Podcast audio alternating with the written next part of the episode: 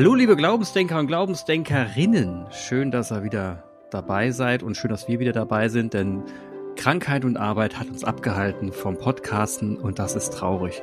Deswegen ist gut, dass wir, wieder, dass wir wieder da sind, denn ich hab's schon vermisst. Jan, wie geht's dir? Es ist, alles dreht sich, alles bewegt sich. Es ist Advent, weißt du? Es ist Ach ja, du hast ja die verrückte Zeit. Ach, ich habe die, die Hochzeit. Ja, das ist ähm, so, ja. Und es geht ins Volle, also nächste Woche Sonntag ist sowohl Heiligabend wie vierter Advent. Und mhm. bis dahin gibt's noch so viel zu tun. Es ist der Hammer. Aber schöne Sachen sind dabei, muss ich sagen. Ja. Das ist muss doch wunderbar. Und wir haben letztes Mal, und, und wir haben letztes Mal über den, über die, über die sieben Todsünden gesprochen. Sind ein bisschen bei der ersten hängen geblieben haben die mhm. letzten, die anderen nur angerissen und äh, wir haben ja gesagt, wir machen nochmal eine zweite Folge. Du wolltest auf jeden Fall, du wolltest keine dritte und keine vierte haben, deswegen haben wir jetzt gesagt, wir machen noch eine zweite dazu. und ja, holen dich jetzt ja, damit wir dich nicht quälen ja. müssen. Nee, und das, also rund um Weihnachten, ne, da habe ich echt auch andere, habe ich auch andere Sachen. Also da sind andere Themen einfach oben. Also diese ja. Reihen, ich meine, wir haben aus guten Gründen bisher auch keine Reihen so wirklich gemacht. Das, mhm. der, der Alltag überrollt uns. Also eigentlich könnte ich jetzt auch gut über Oma sprechen. Vorgestern ist Oma gestorben. Oh nein. Äh, selig eingeschlafen mit 93. Ja, das liegt okay. bei mir gerade so oben auf. Das heißt, vorm familiären Weihnachtsfest kommt nochmal ein familiäres anderes Fest. Mhm. Ein, äh, ein Requiem. Wir werden ein Auferstehungsamt feiern, dass die Oma das äh, gepackt hat. Nächste Woche Donnerstag kommt die ganze Family zusammen. Ja. Das, das wäre jetzt so eigentlich so bei mir oben dran, aber nein, wir sind ja in den Todsünden. Und ich habe tatsächlich äh, ZuhörerInnen gehört, die gesagt haben, nee, da braucht jetzt eine Fortsetzung. Devins. Ja, gut, dass das wir alle wieder gesund sind. Wir müssen ja. jetzt nochmal in die Todsünden rein. Also, also meine, genau. und, meine und Behauptung wir werden, wir beim werden, letzten Mal ja, war, bitte? es sind, mhm. es sind nicht sieben Todsünden, es sind acht.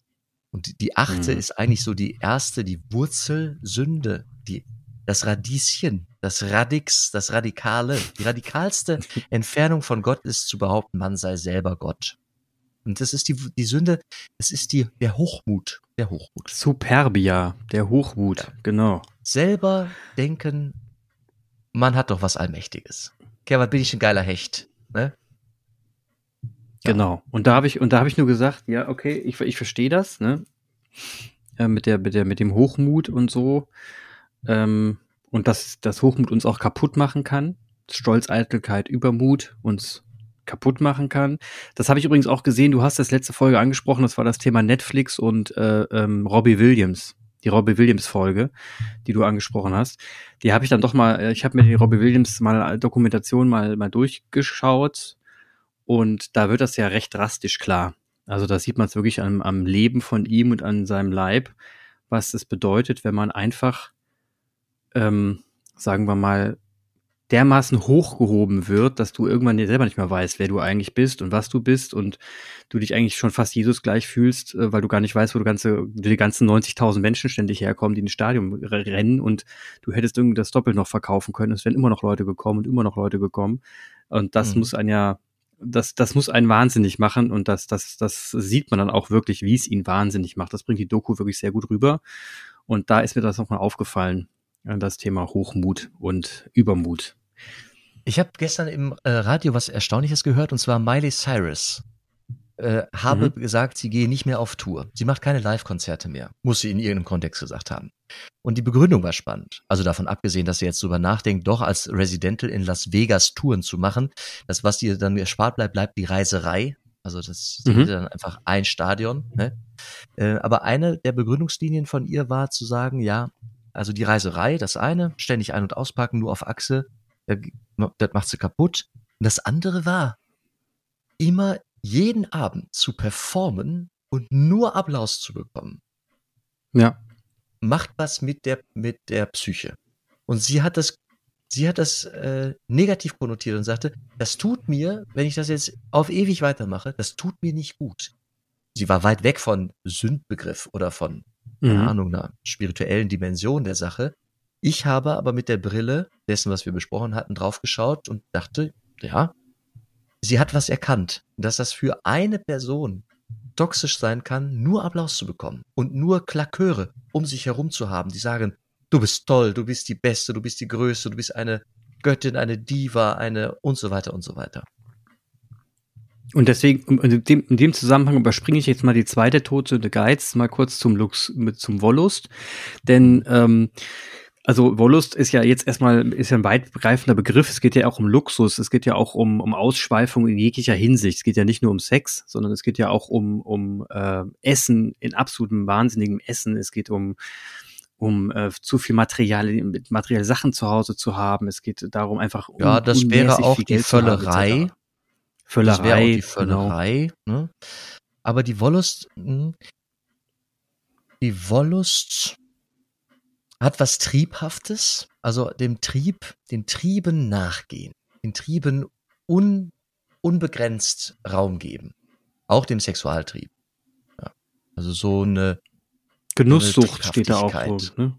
Mhm. Ja, genau. Ja. Äh, Genusssucht, ja, und Völlerei, also ich, das, das ist halt ein bisschen schwierig auseinanderzuhalten. Also ich finde, Völlerei gehört dann irgendwo auch zur Genusssucht. Insofern ist das, äh, überlappt sich hier vieles, aber ist ja wurscht.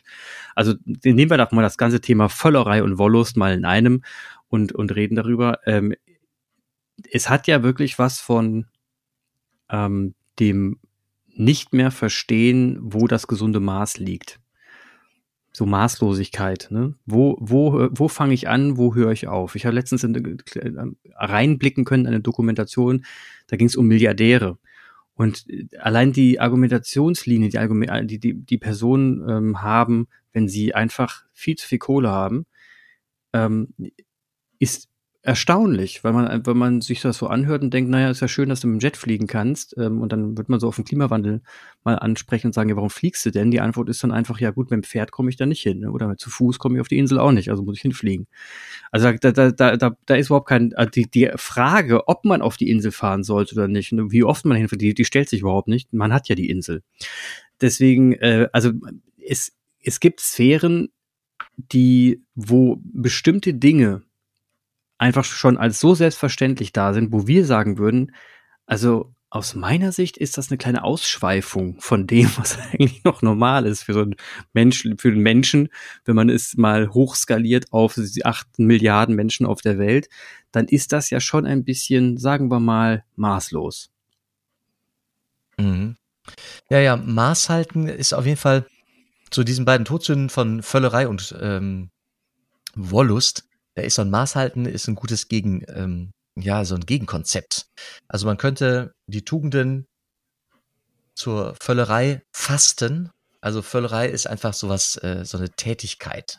Ne? Völlerei, das verbinde ich sofort mit Fressen. Mhm. Und rund um Weihnachten, das können wahrscheinlich viele Menschen irgendwie mitgehen. Da, da, also da biegen sich die Tische und da isst man zu viel. Also es ist fast angelegt, ja. Weihnachten.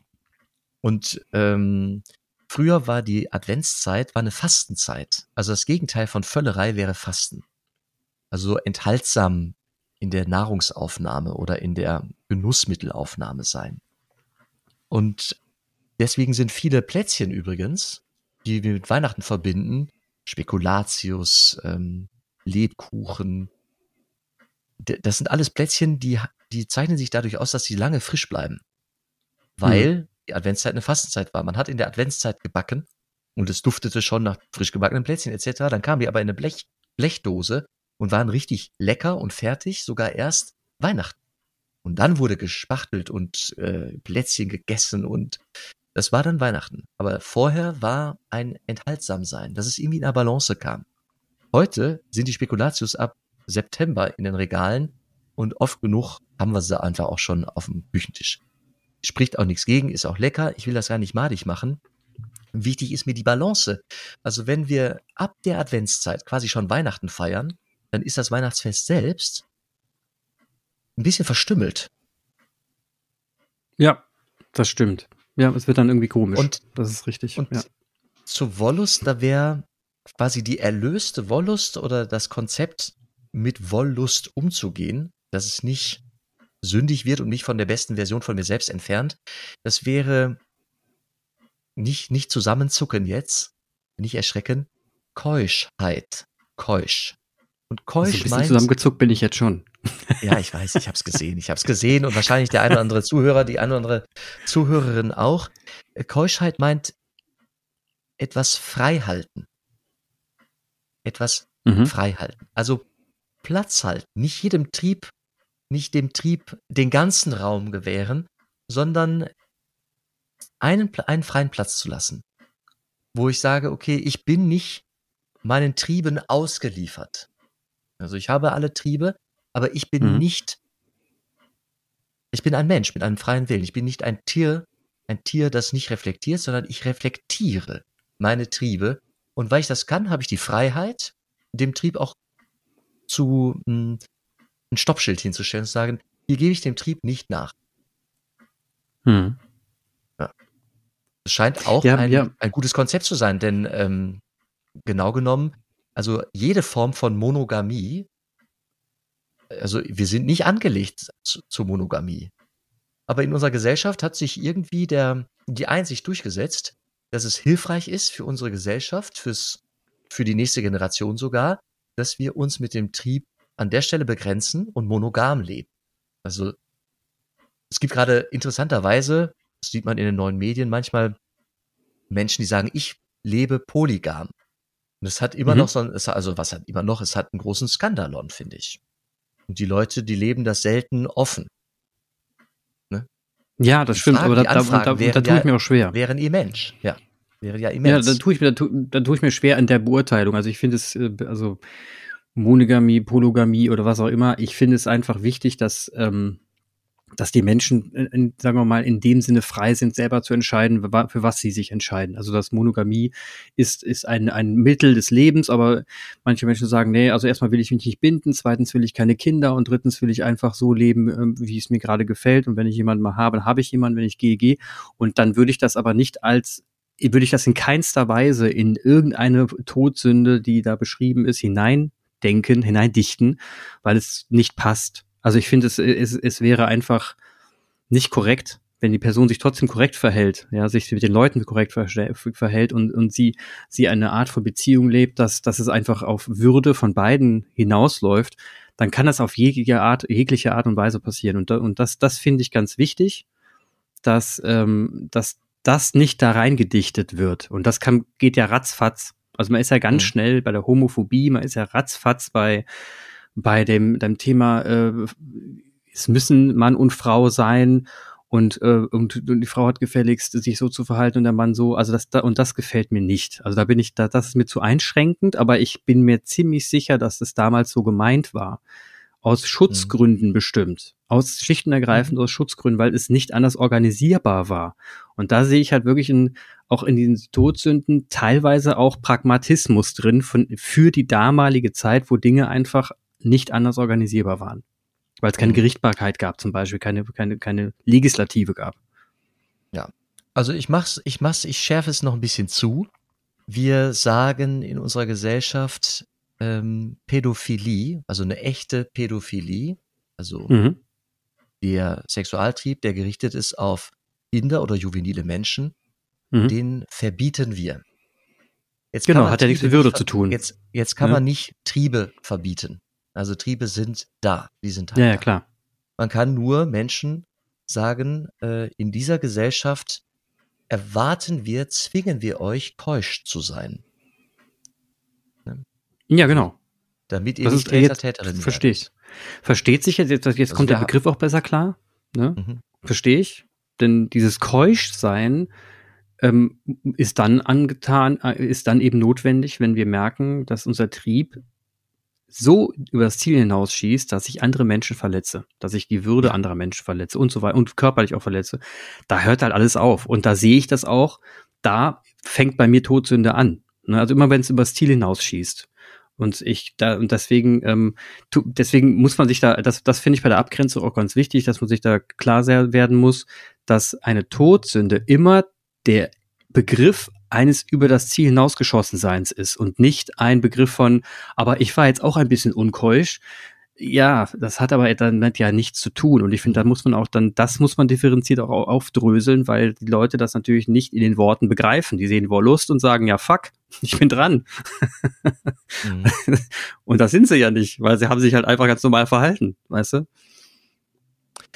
Ich finde, also, weil du gerade so diese Todsünde, ich, ich, also einfach Sünde reicht mir schon als Begriff, als Gegenstand für das, was wir hier verhandeln.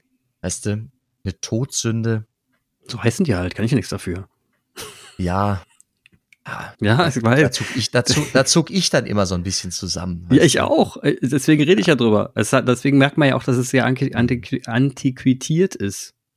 Es ist nicht, ähm, nicht mehr ganz zeitgemäß. Deswegen, deswegen man es auch in gewisser Weise abgrenzen und relativieren muss.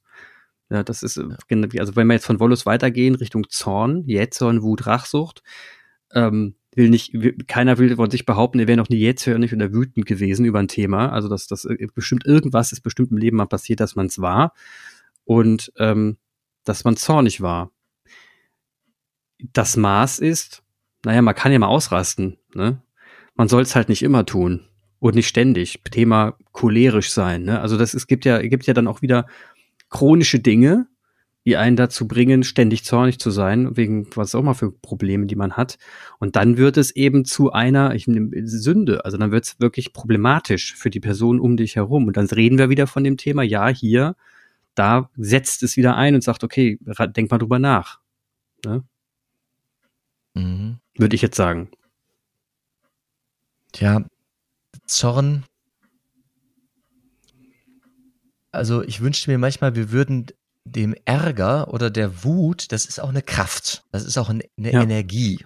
Also ich mache viel Werbung dafür, wenn ich gerade mit äh, Männern arbeite oder mit Kindern und Jugendlichen, die Gefühle zu benennen und sie erstmal nicht zu nicht zu erstmal nicht zu bewerten. Auch Angst. Mhm. Also Angst, eine, eine gesunde hm, Angst vor Gefahren äh, hilft, lebens, am Leben zu bleiben. Und auch ja. Zorn oder besser Wut das ist eine unfassbare Energiequelle, um in eine Handlung zu kommen. Um nicht Opfer zu, zu, zu werden oder zu bleiben, sondern äh, weiterzugehen. Weißt du, aus einer Situation sich weiterzuentwickeln.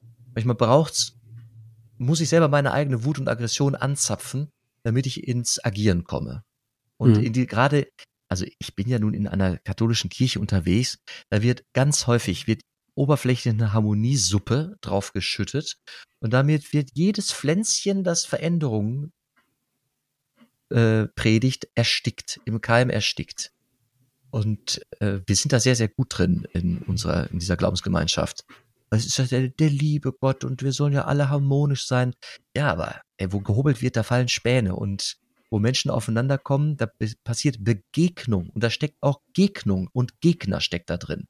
Und wir tun gut daran, wenn wir uns ernst nehmen, dass diese Opposition, dass sie auch mal benannt wird und ausgehalten wird.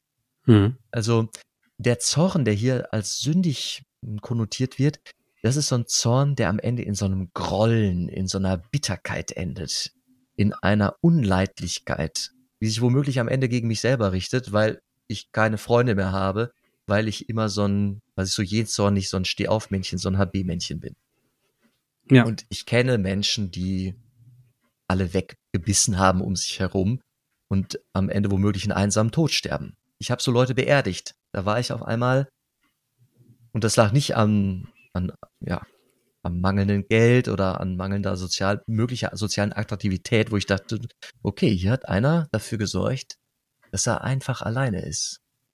Und dann ist es eine Sündhaftigkeit, weil ich hatte ja schon eingeführt, Sünde ist immer eine Entfernung, eine Distanz.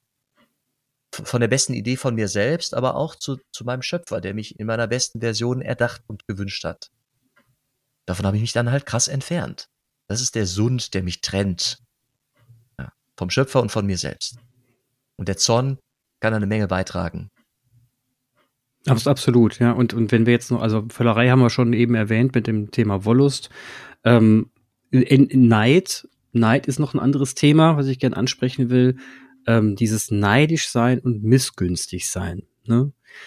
Das ist, äh, ist in der heutigen Zeit, ich meine, da, da werden echt Leute wirklich geprüft, muss ich mal das nicht anders sagen. Man, man hat diese die Gefälle zwischen Arm und Reich, die werden immer größer und wenn man da nicht, also da werden die Leute wirklich geprüft, geprüft, wenn sie dann nicht neidisch werden.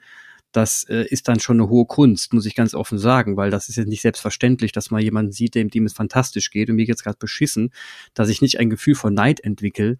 Äh, das, das, da muss man schon ein großer Charakter sein. Das ist, muss ich ganz klar sagen. Und das ist nicht selbstverständlich. Deswegen ist Neid meiner Meinung nach ist eine Sünde, aber nicht zu verurteilen in bestimmten Konstellationen. Ja, wenn mich der Neid halt handeln lässt, dann habe ich ein Problem. Also der erste Mord der Bibel, der übrigens direkt nach der, Erschaff nach der Vertreibung der Menschen aus dem Paradies beschrieben wird. Das sind ja alles Legenden, die Menschheitsgeschichte versuchen zu erklären.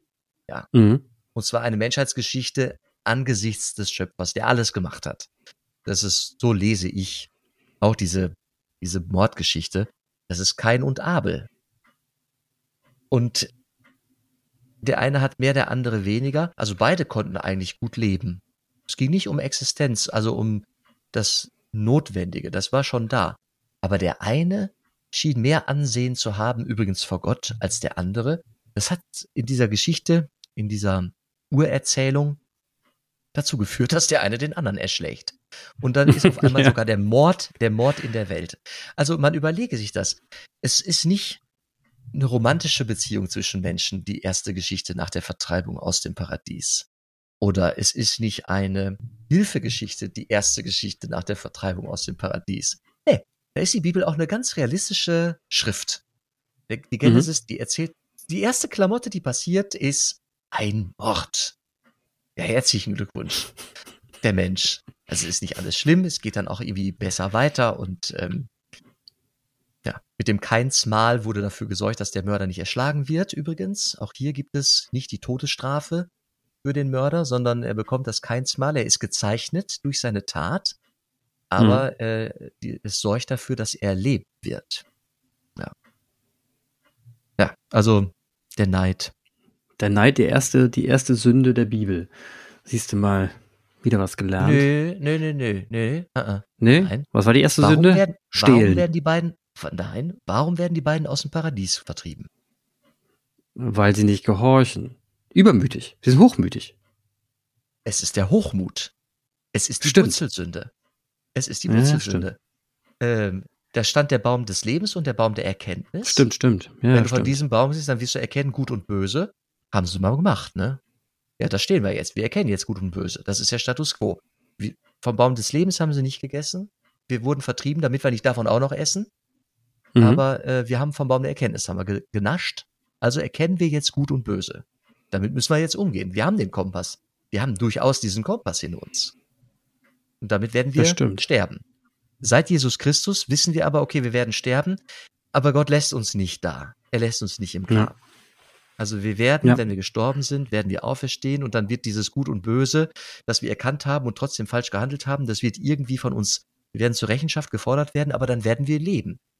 Also so wie auf, das ist übrigens Weihnachten, so wie von einem Menschen die Sünde, also diese Hoch, dieser Hochmut in die Welt kam, so wird von einem Menschen die Schuld, der die Schuld auf sich nimmt, die Sünde wieder von uns genommen, in Jesus Christus. Also es hat jetzt tatsächlich für mich auch überraschend einen Konnex mit dem Advent. Das war wir jetzt auch nicht für mich nicht überraschend, dass wir den Konnex noch, dass wir, wir den Konnex noch finden, war mir klar. Auf den Erlöser.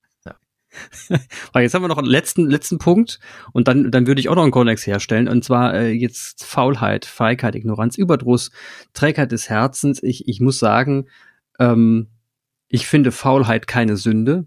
Das finde ich einfach nicht. Es ist keine Sünde, meiner Meinung nach. Ähm, es ist in Zeiten, wo wir, äh, sagen wir mal, auch gerade in Zeiten, wo wir merken, man muss auch mal ruhig werden, das Herz darf auch mal träge sein und man muss es auch ertragen können. Und ähm, man muss sich auch den Raum geben dürfen, einmal faul zu sein. Das ist ganz wichtig. Gerade in einer Zeit, die, die äh, extrem schnelllebig ist und schnelllebiger wird, finde ich es extrem wichtig zu sagen, ich nehme Ruhe rein. Ich hole den Rhythmus mhm. raus. Und dazu ja. gehört Faulheit. Und Faulheit ist für mich definitiv keine Sünde. Würde ich nicht unterschreiben, sondern das ist eine, ein Momentum, wo man einfach mal Schwäche hat und sie ähm, und sie auch mal kurz erleben muss. Aber vielleicht, jetzt kommt der nächste Punkt, das denke ich gerade laut, vielleicht ist auch der nächste Punkt, dass man sagt, na ja, es ist ja auch kein Problem, faul zu sein. Das Problem ist nur, wenn du träge bist und du müsstest aber gerade äh, der Gemeinschaft, die müsste einfach gerade funktionieren. Wenn wir jetzt alle träge sind, dann gehen wir einfach zugrunde. Dann allerdings, ja, dann ist es mutmaßlich eine nee, Sünde. Ich übersetze dir das. Ich übersetze dir das mal, äh, Clemens. Dankeschön. Du, bist, du, ich, du wirst sofort an meiner Seite sein. Wir ja, haben nämlich sagst. ganz oft, wir haben schon ganz oft über die Trägheit gesprochen. Und du selbst bist einer, der das sofort als sündhaftes Verhalten äh, brandmarken könnte. Hast du auch schon getan. Habe ich getan? ja, ja. Jetzt, jetzt stell dir vor, stell ja. dir vor, eine, ein, also Herrscharen von Wissenschaftlern sagen, wenn wir uns nicht verändern, dann wird dieses Klima wird vor die Hunde gehen. Der Lebensraum, von dem die ganze Welt, in dem die ganze Welt sich bewegt und lebt, mhm. wird vor die Hunde gehen, wenn wir nicht den, Ar den, den Hintern hochkriegen und etwas verändern. So, und wir, ja. wir Made im Speck, ja, wir sagen so, ja, ach, weißt du, ich kann da eh nichts dran ändern. Also, ob ich jetzt hier den Müll trenne oder die Heizungen gerade runterdrehe, es wird nichts ausmachen. Das ist Trägheit. Das ist Trägheit. Hm. Verstehe. Das ist die Scheiß, das ist die Scheißegalhaltung. Es geht nicht darum, dass ich jedem sein, ich bin sogar ein Verfechter davon, dass jeder einen freien Tag in der Woche hat. Mhm. Fre Sonntag frei, mach die Geschäfte dicht. Die Leute sollen am Samstag danken, wenn die am Sonntag irgendwo hinfahren wollen. Also keine ja. Ahnung. Ist mir, die Leute sollen die Hände in den Schoß legen und ausruhen dürfen von der Last der Arbeit. Am Abend des Tages am Ende der Woche einen ganzen Tag, steht auch in der Bibel, auch, auch ganz am Anfang. Er ruhte am siebten Tag aus guten Gründen. Das ist nicht Faulheit. Das ist ein Innehalten, ein Raum schaffen, ein Keuschsein. Nicht alles durchschaffen, nicht jeden Tag Geld raffen. Einen Tag, den halte ich frei. Das ist Keusch. Auch das ist Keuschheit.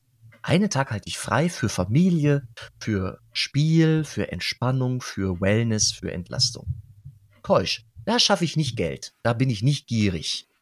Und okay, verstehe. Das heißt nicht Faulheit, sondern das ist Faulheit ist mehr im Sinne von, dass du wirklich träge wirst und, und, und die Dinge so hinnimmst, wie sie sind, obwohl du weißt, dass es äh, eigentlich gar nicht, gar nicht gut ist, jetzt sich hinzulegen und Keuschheit heißt, auf was verzichten zu können. Du, du könntest auch, also das Gegenteil von, von, ähm, von dieser Trägheit wäre Trost. Ich habe Trost. Ich bin in Hoffnung. Ich habe die Hoffnung nicht fahren lassen, dass ich etwas beitragen kann, dass wir etwas ändern können. Es gibt diese Geschichte, wenn ich wüsste, ich müsste morgen sterben, ich würde heute noch einen Apfelbaum pflanzen. Mhm. Das ist das Gegenteil von Trägheit. Okay, da müssen wir jetzt wieder unterscheiden. Also ich verstehe das. Äh, Faulheit ist ein Umstand, der wirklich allumfänglich ist der mich quasi so richtig, der Lebens, der das Leben prägt und dadurch auch eine Gesellschaft prägen kann. Also Faulheit ist nicht das gleiche wie ich bin mal faul. Ich würde den Begriff mal faul sein ist was anderes. Also ich finde dieses, weißt du, dieses träge, phlegmatische, ich gammel einfach nur noch auf den Fernseher und stopfe die Chipse in mich rein. Mich will keiner, mich braucht keiner, ich kann eh nichts, ich habe aufgegeben. Ja, und schon werde ich krank. Also ja. das ist, weißt du, ja.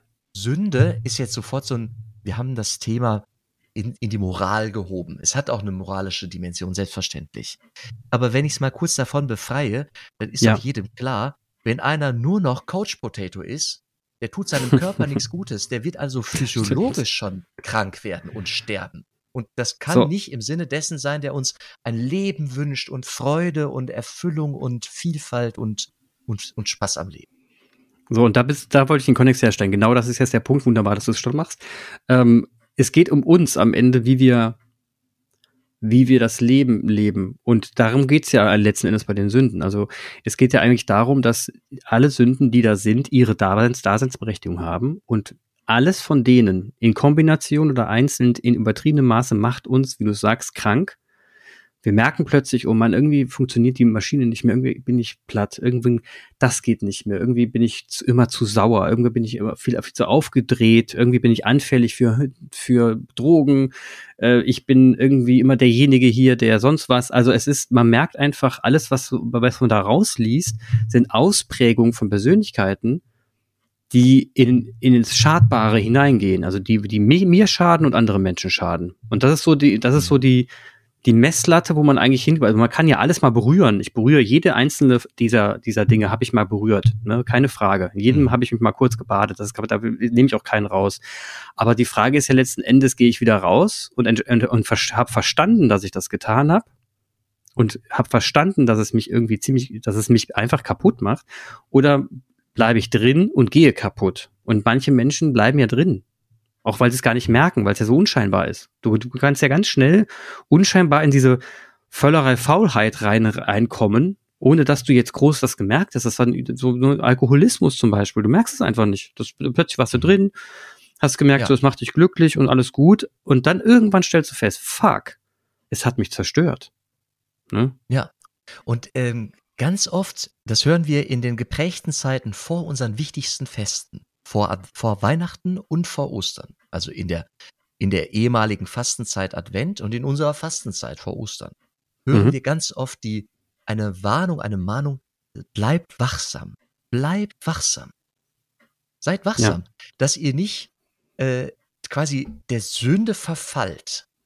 Nehmt eure, ja. eure Freiheit wahr, da Nein zu sagen. Also, ja, ich verstehe, aber das hier nicht der Sünde verfallt. Ich würde auch sagen, passt auf, dass es nicht kaputt geht. Ne? Also dass das äh passt auf, dass ihr nicht kaputt geht. Ja, genau. wirklich. Und dann ist vielleicht auch der Begriff Tod, Sünde, weil am Ende würden alle diese, hm, ja, diese sieben Laster äh, ins Sterben, das Sterben beschleunigen. Entweder meines ja. oder das von anderen. Und das soll, ja. soll, soll nicht sein. Wir sind zum Leben berufen und dass um uns herum das Leben wächst und nicht das Sterben. Dafür sind wir getauft. Und deswegen gibt es bei jeder Taufe auch dieses Exorzismusgebet. Und wieder sagt ihr dem Bösen. Also wieder sagt ihr in eurer Freiheit der Kinder Gottes der Möglichkeit, blöd zu sein, Mist zu machen.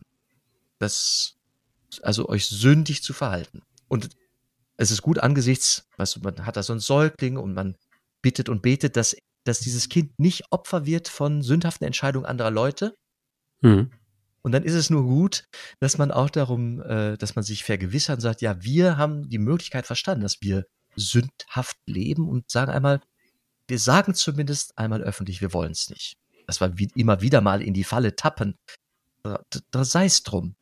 Aber Christen sollten sich dadurch auszeichnen, glaube ich, dass sie sich immer mal wieder sagen, ja, ich bin so frei, aber in meiner Freiheit sage ich nein. Ich will versuchen, nicht in diese Fallen zu tappen. Es ist echt faszinierend, ja. Und es ist, ähm, und wie witzig, dass man es eigentlich, also man könnte jetzt sehr es ein, sich einfach machen und sich an der Kirche abarbeiten und sagen, ihr habt mir gar nichts vorzuschreiben. Ne? Klar, kann man auch nicht. Also in der Freiheit, der Glaubensfreiheit des Menschen ne? ist das so. Lass mich da in Ruhe. Ne? Also dieses kindliche Verhalten von ihr blöden Kirchen könnte mir gar nicht sagen, was sündhaft ist. Das entscheide ich schon selber. Kann man gerne machen. Das Geile ist, was ich, mhm. was ich daran jetzt faszinierend finde, ist, ist doch scheißegal, ob die Kirche es sagt oder nicht sagt. Letzten Endes werde ich es schon merken. Also es ist einfach ein Naturgesetz. Wenn ich mich in all diesen Dingen hineinbegebe, werde ich Schaden nehmen. So sicher wie das Amen in der Kirche in dem Fall. Deswegen, ähm, es ist eigentlich wurscht, ob ich mich jetzt, ob ich mich da irgendwie pubertär verhalte und sage, die Kirche kann mir gar nichts sagen oder nicht. Am Ende wird es trotzdem drunter leiden. Also kann man sich entscheiden zu sagen, okay, vielleicht höre ich doch mal hin. Ist ja gar nicht so doof, die Aussage. Und da haben sich ja Menschen schon Jahrtausende Gedanken gemacht. Also irgendwo, irgendwo ist denn was dran oder ich mache mich drüber lustig. Was ich, was den Bogen spannt zum Anfang, Lanz und Precht, die waren eher so in dem, in dem Lustigmachfaktor unterwegs. Also die haben so gesagt, so mal ganz ehrlich, wir haben uns ein bisschen weiterentwickelt als Menschheit, brauchen wir nicht. Und es hat mich stutzig gemacht. Ähm, einerseits, ich habe einerseits gedacht, naja, vielleicht ist, ist ja was dran. Und dann kam die Intuition, nee, ich muss mit Jan mal drüber reden, weil ähm, ich mir selber nicht sicher war. Also ich mhm. wusste nicht, ist das jetzt äh, überholt? Ist das alles Killefits? Ne? Von der Kirche erfunden, damit wir hier irgendwie tralala, damit man die Kontrolle über die Menschen hat. Das war die Aussage von Precht, glaube ich. Also die, der, der, der, das Wichtige wäre die Wollust, also wer die Liebe beherrscht, beherrscht den Menschen. Mhm. Und dann habe ich dann gedacht so, nee, da wird kein Schuh draus. Die Kirche hat es benannt. Ja, sie hat es auch manchmal ausgenutzt. Definitiv hat sie es mhm. ausgenutzt. Ja. Aber äh, das ist das ist ein Dunkelziffer, das ist das ist eben schlecht. Das das machen viele, als einfach ausnutzen. Das war das war Missbrauch davon. Aber das der Fakt, dass diese Sünden welche sind und dass ich daran zugrunde gehe, der hat nicht die Kirche erfunden, sondern der ist da. Man hat es nur entdeckt und benannt. Und das, ich glaube, das ist der riesengroße Unterschied. Das ist so geronnene Menschheitserfahrung, genau, äh, ja. die zur Gesunderhaltung führen kann. Also das ja, ist wie genau. ein Fitnessprogramm für Leib und Leben. ja, genau. Ja, muss ja. man schon so sagen. Ist, ist so. Also fantastisch. Und die Kirche hat, äh, welche, was ist die größte Sünde der Kirche? Und vor, vor der steht aber jeder religiöser Meinungsführer. Äh, die, die Verwechslung, man sei selber Gott. Die Wurzelsünde, der Hochmut. Ich bin derjenige, der euch mal sagt, wie ist Gott? Krasser Scheiß. Also kann keiner. Am Ende des Tages kann das keiner. Ja. Das ist die Wurzelsünde. Und das ist halt der, das große Drama ähm, in den christlichen Kirchen, dass das jetzt einfach unglaublich mächtig zutage tritt. Dieses äh, diabolische Wurzelsünde-Ding, Hochmut. Ja, Genau, und da, und da ist ja keiner vorgefallen. Da sieht man mal, wie, wie weltlich die Kirche ist. Denn sie Total. muss es ja sein. Sie muss es ja sein, sonst wäre sie ja nicht die Kirche weltlich. Also, sonst wäre sie ja Total. Gott. Das ist sie ja nicht. Ja. Also, ergo ist sie fehlbar. Das auf jeden Fall. Mensch, da haben wir wieder, mein Gott, ich habe hab wieder, da sind wieder Verbindungen bei mir im Kopf zusammengekommen. Fantastisch, Jan. Das war toll. Das war toll. Hat mich gefreut. Ja, dein Thema. Hast du mich ein bisschen mit ähm, äh, gefordert. Bist souverän mit umgegangen. Was souverän, ja. Adventszeit hier. Bei der nächsten Folge wird es mal um andere Themen gehen. Da können wir auch gerne über die, die, die Burg ein bisschen vorankündigen, Burg Rotenfels, die Silvestertagung zum Thema Hoffnung. Da können wir gerne nochmal drauf eingehen. Das passt dann vielleicht auch ein bisschen besser zu deiner jetzigen Lebenserfahrung, deiner jetzigen gerade Erfahrung, Alltagserfahrung. Und dann ähm, schließt sich der Kreis wieder. Und so weg, weit weg von Weihnachten waren wir gar nicht. Hast du gemerkt, ne? Nee, Ziemlich nah dran. Wirklich. Ziemlich nah dran. Herzlichen Dank für den Impuls. Danke dir auch, Jan. Bis dann. Bis dann. Liebe Glaubensdenkerinnen und Glaubensdenker, es freut uns natürlich sehr, dass ihr wieder bei diesem Gespräch dabei wart. Übrigens, jede neue Folge kündigen wir über unseren Instagram-Kanal an oder über Facebook.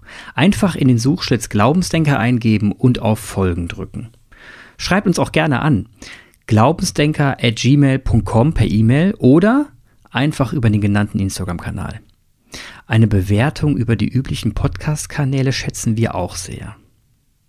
Wenn ihr jetzt noch nicht müde seid, wären wir für eine Weiterempfehlung sehr dankbar. Redet mit euren Freunden, Bekannten und vielleicht trauen sich ja auch die ein oder anderen ArbeitskollegInnen mal reinzuhören. Ansonsten, wir freuen uns auf euch. Bis zum nächsten Mal.